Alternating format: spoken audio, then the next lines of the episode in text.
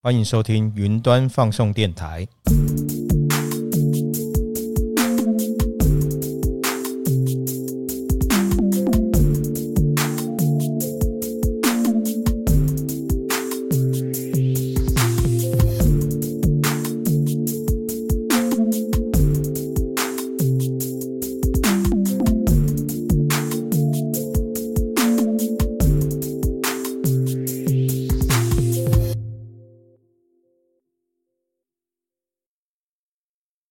是主持人克劳德。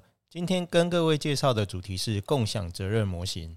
节目内容提到的许多资料是引用微软官方线上课程，建议你听完这集之后，在节目资讯栏找到这堂课程的网址，就能获得完整与详细的课程内容。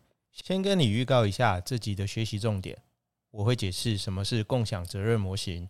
在我营造的假设情境中，你将是一位热门新创公司的执行长。你必须在很短的时间内帮助公司完成一项重要任务。在这个情境之中，我将一步一步带领你认识共享责任模型的基本概念。课程的后半段，我会利用微软 A 九这个国际知名云端平台，帮助你建立更清楚与完整的共享责任模型知识架构。接着开始今天精彩的节目内容。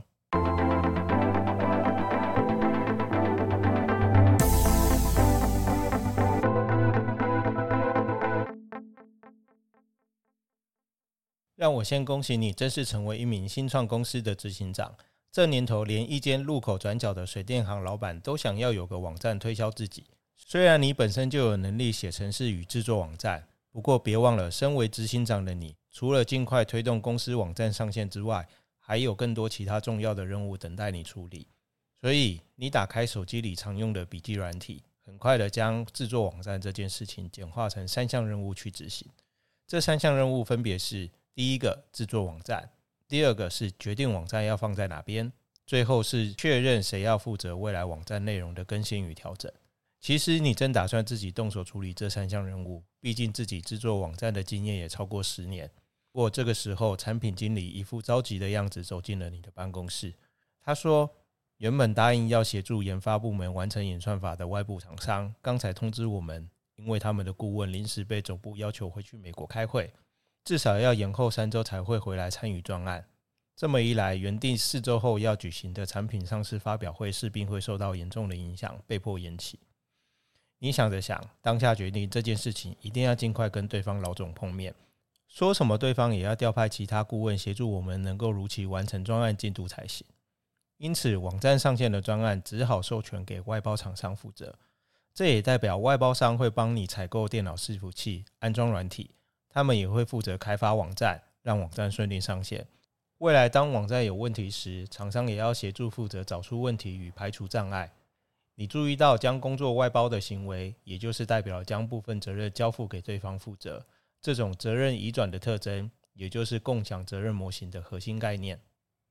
几周之后，公司网站顺利上线，产品发表会也顺利落幕。新产品在市场颇受好评，每天都有许多到公司网站查看商品的潜在用户。今天你走在办公室里，听着业务部门同事此起彼落的接听询问电话，恰巧来到产品经理的座位旁。你赞许他努力让市场对新产品反应很热络，但是却发现他似乎心事重重的样子。追问后，产品经理提到，今天早上跟研发部门开会，发现。公司网站似乎有遭到骇客入侵，并且有客户资料被窃取的情形，所以你决定尽快召开专案会议，掌握整件事情的状况与处理进度。会议中，研发主管说，这几天一直跟网站外包商仔细研究网站的程式码是不是有问题，才会让骇客有机可乘。实际做过多项的检查与测验后，并没有发现任何可疑的地方。当大家努力想破头寻找其他可能性的时候，资讯部门的一名工程师用颤抖的声音说：“我前几天收到一封邮件，寄信的人是外包商的一位工程师，他要我更新资料库系统的登录资讯。我不知道这件事情是不是跟现在骇客入侵的事件有关联。”资讯主管马上请工程师打开邮件内容，研发主管与资讯主管两人一起仔细研读这封邮件，而你在会议室有点耐不住性子的说：“怎么样？有什么新的发现？有什么异常吗？”这时，资讯主管回复说：“报告执行长，这是一封伪造外部厂商的钓鱼邮件，我们上钩被骗了，把资料库登录的账号密码都外泄，才让骇客有办法进入系统并窃取资料。故事进行到这里，让我们先暂停一下。你是否注意到，就算已经授权外包厂商负责开发与管理公司网站，你以为管理网站的各种大小事都是外包商负责？其实不然，仍有一些管理责任是落在自己与公司身上。不会因为外包专案就将责任移转到对方身上，这种责任无法移转的特征，也是共享责任模型另外一个面向。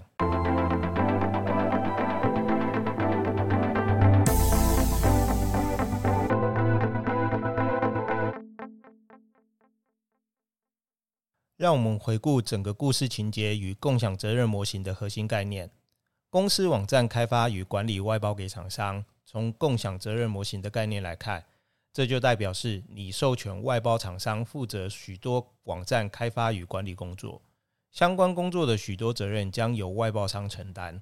当故事发展到资讯部门工程师受到钓鱼邮件的欺骗，再用共享责任模型分析没有做好资料库系统账号与密码的保管工作，这项管理责任就是公司自己必须承担的。所以，从这个故事中，我们清楚看到。为什么叫做共享责任模型？就是因为当两间公司共同合作一项专案时，有些责任是对方能够帮忙负责协助承担，有些则是自己必须负责。当有突发事件产生，并且造成风险或损害时，通常两边都有应该要负责，但是却没有做好的责任。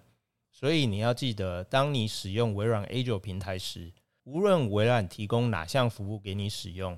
一定有些责任是你授权给微软协助负责，但是仍有一些责任一定是你自己要负责到底，微软也没有办法帮你做好的任务。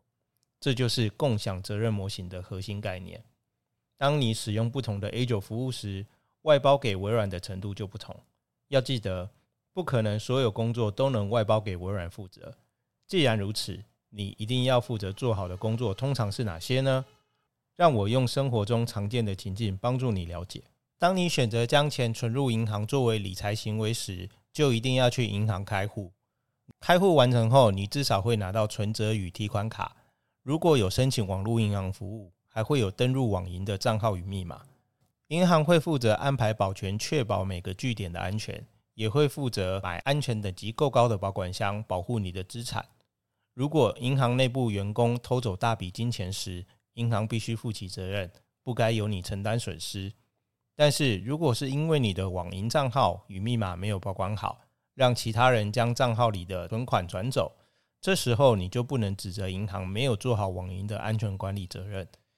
所以，你选择使用银行金融服务的时候，你和银行之间就存在着共享的责任。你必须要妥善保管好提款卡、存款簿、网络银行的账号密码。